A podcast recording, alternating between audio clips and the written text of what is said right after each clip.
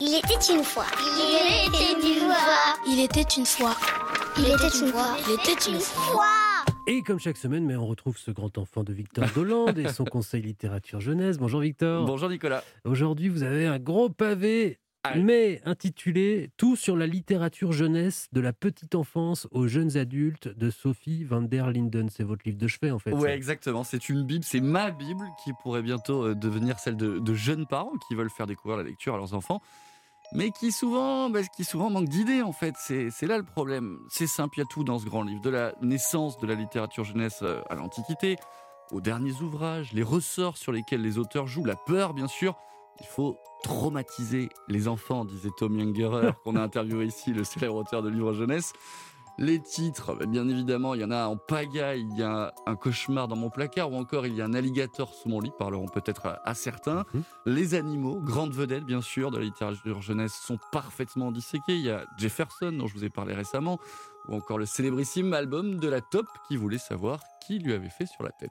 Mais c'est pour les gamins qui s'intéressent à la littérature jeunesse ou c'est un guide pour les parents? Non, c'est plus un guide pour les parents, très clairement, pour se repérer. En fait, une Bible parfaitement ordonnée, découpée en huit grandes sections. Vous comprendrez toutes les classifications de la littérature jeunesse. On en a longuement parlé ici, euh, Mhm. Nicolas, notamment des premiers imagiers jusqu'au premier roman, roman Ah bah faut avoir fait Polytechnique. Ah hein. oui, il faut avoir fait Polytechnique, mais là vous comprendrez tout avec ce livre.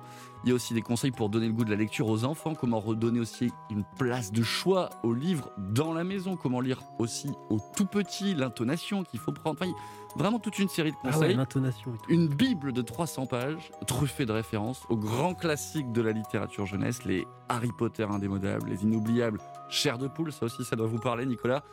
Et les dernières nouveautés, c'est fait avec beaucoup d'intelligence, un ouvrage qui fera référence à coup sûr dans les années à venir. Parfait, je vous le garde. On rappelle le titre Tout sur la littérature jeunesse de la petite enfance aux jeunes adultes de Sophie van der Linden. C'est aux éditions Gallimard Jeunesse et c'est drôlement joli. Merci beaucoup Victor. Merci Nicolas. 14h-15h sur Europe 1, La Voix est livre.